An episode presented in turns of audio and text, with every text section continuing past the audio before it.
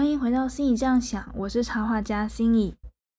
呃，这几天我刚回台湾，我现在还在防疫旅馆住了大概第二二天或第三天这样子。嗯，是蛮困难的录音环境，因为我的行李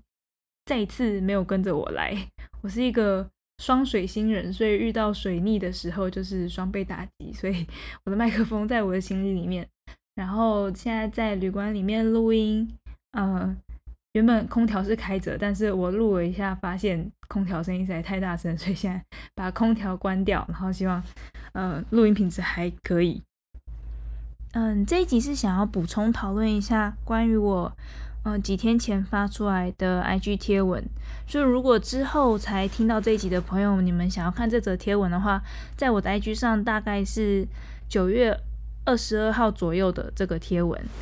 然后这篇贴文我主要是在讲，嗯，在介绍投射法则这个概念。什么叫做投射法则呢？嗯，一言以蔽之，就是你看到的一切的外在世界，都其实是你内在世界的投射。这概念其实应该蛮多人之前都稍微有听过，所以在这篇贴文里面呢，我是以一个。呃，角度就我我觉得比较新的角度，我并没有一开始认识这个概念的时候就立刻知道这个方向。呃，什么样的角度呢？就是你看出去的所有人，你身边认识到、接触到的所有的这些人事物，你从他们身上感觉到特质，其实都是你本身就已经具有特质，因此你才会在他们身上看到这样的特质。这就好像是什么？就好像是你本身就是一个滤镜。其实是人都一定会有滤镜的，因为你等于有自己的人生经验跟自己的价值观，所以你看出去的东西，呃，客观的东西，你一定会经过你的主观解读，然后得到你的主观的讯息。那这个就是透过你的滤镜接受到的讯息嘛。所以我看出去的东西全部都套用了心仪滤镜，那你看出去的东西也全部都套用了你的滤镜。所以这种感觉，如果对方的特质呢是。你没有的话，它是透不过这个滤镜的，就好像可能蓝光透不过红色玻璃纸，大概这种感觉。所以你如果可以从呃其他人身上看到什么样的特质，其实意思是你本身也有那样的特质，可能是嗯不是直接同样的一个层面，但可能是。不同的层面，但你也有那样的特质。比方说，我前阵子比较有感的是，我看到身边有认识的人，他有一些控制行为，然后我觉得非常的，就是让我生气嘛，或者是我就反正反感就对。可是很快的，我也发现我在我身上也有印证出这样子的控制行为，就是我会想要，嗯，就可能以灵性层面上来讲，我是过度干预他人的。成长就是我应该要尊重每个人，他有他的成长步调。当然，我如果身为就是亲朋好友，我可能会焦急，就是就是这样，你怎么看不懂呢？这种感觉。但其实这就是有过度干预。好，所以在这种层面上，我就发现其实我也有，就是他对方的那个控制行为，可能是投射出了我内在的这个呃这方面的控制的特质。所以用这种角度来看的话，你看出去的所有其他人。讨厌的或喜欢的特质，其实都是你本来就已经有的特质，你才能看得见。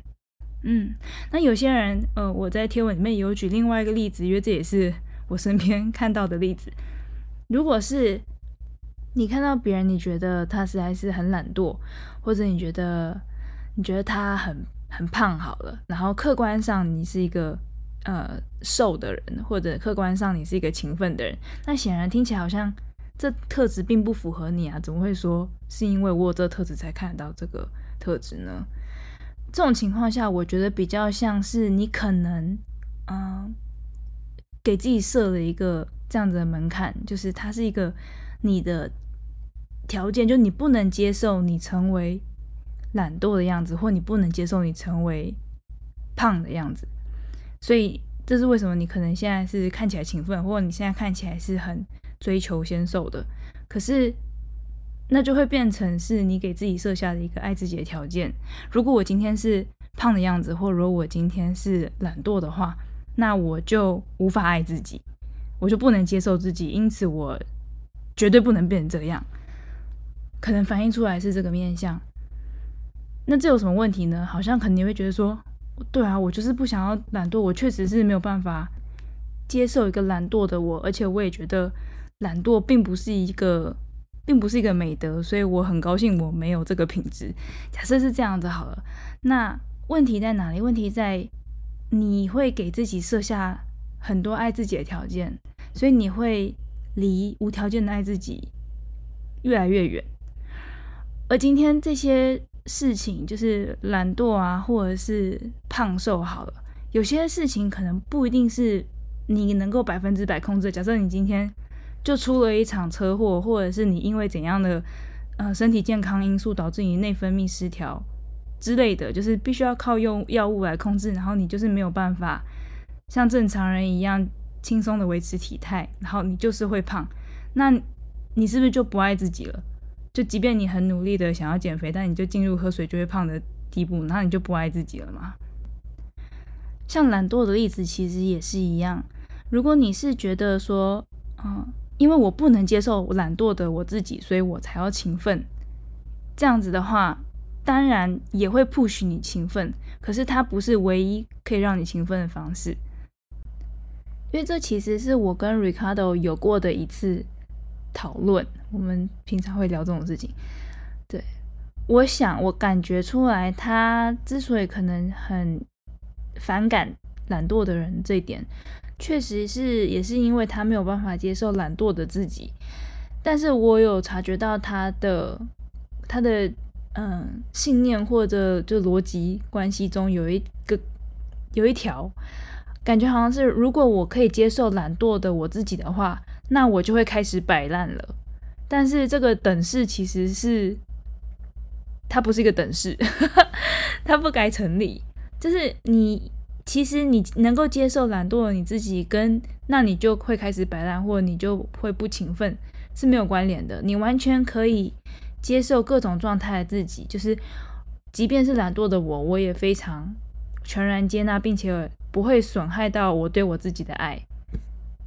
可是我会用一个不一样的出发点去做我该做的事情，而不是被不想懒惰督促着。我是因为很想要做这件事情，充满了热忱而去做。因为毕竟人确实是不能够，就是一直都很努力，然后一直都是就是百分百的状态。人总是会有需要休息的时候。那如果你不能接受这样的状态，自己难道你要每次当你一需要休息的时候，你就开始？自我嫌弃吗？好，讲远了，现在回来讲投射法则。就是当你了解投射法则的运作原理，就当你知道外面看到的一切世界其实都是你内在世界的投射的时候，你就会用一种完全不一样的新的眼光跟视角去看你身边发生的人事物。你会发现，就是完全全新的。全然不同的观点，我觉得这是一个很好的用来认识自己、了解自己的工具，因为等于你所有你看出去的人，还有所有包含你跟他们的应对，你都可以把它视为我跟某一个部分的我自己的对话，或者是的反应，或者是某个部分的我自己，其实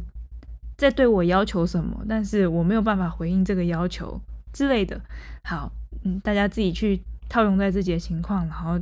去去试着解读或者去更加认识，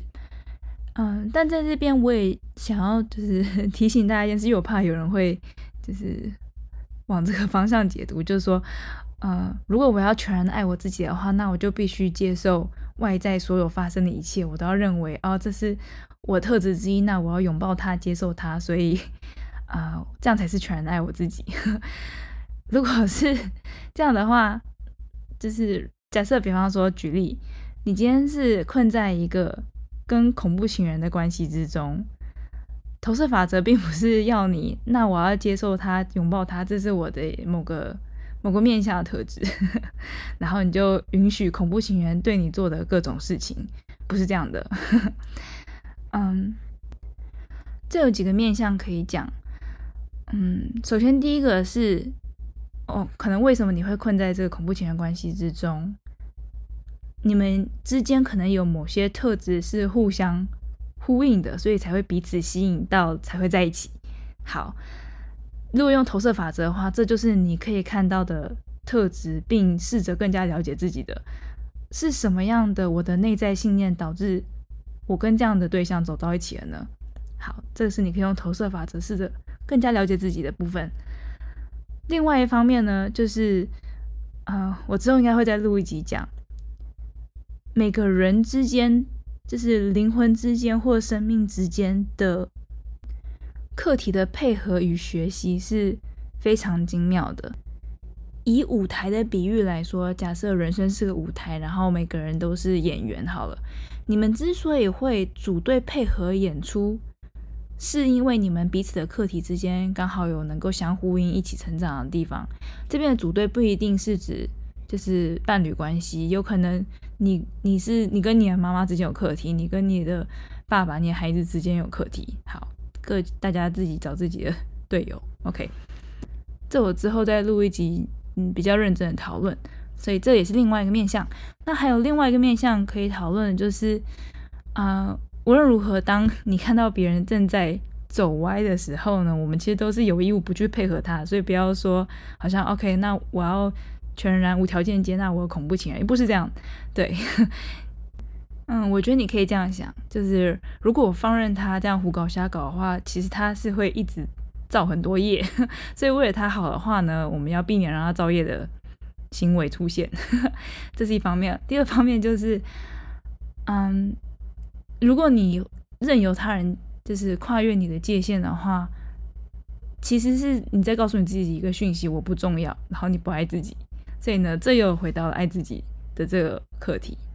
好，大概讲一下，因为我怕有人就用投射法则之后就觉得我好像应该要无条件的接纳身边人对我做的一切事情，不是这样。OK，希望我表达清楚我的意思。好，那我们再一次回到投射法则。所以